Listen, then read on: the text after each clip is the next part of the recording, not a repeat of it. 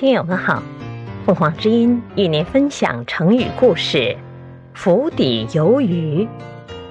解释：在锅里游着的鱼，比喻处在绝境的人，也比喻即将灭亡的事物。张刚是东汉顺帝时的一个小官，为人忠诚、刚直不阿。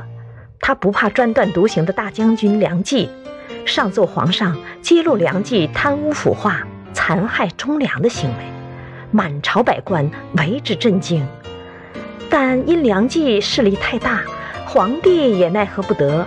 从此，梁冀对张刚恨之入骨。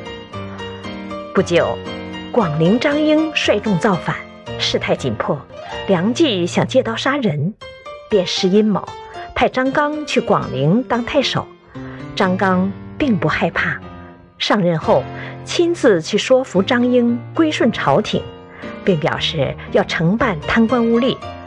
张英被说服了，哭泣着说：“我们是为了生计才相聚起事的，好像鱼儿游在锅里，很快就会死亡。我们愿意归顺朝廷。”第二天，张刚接受了他们的投降，从此广陵。太平无事，感谢收听，欢迎订阅。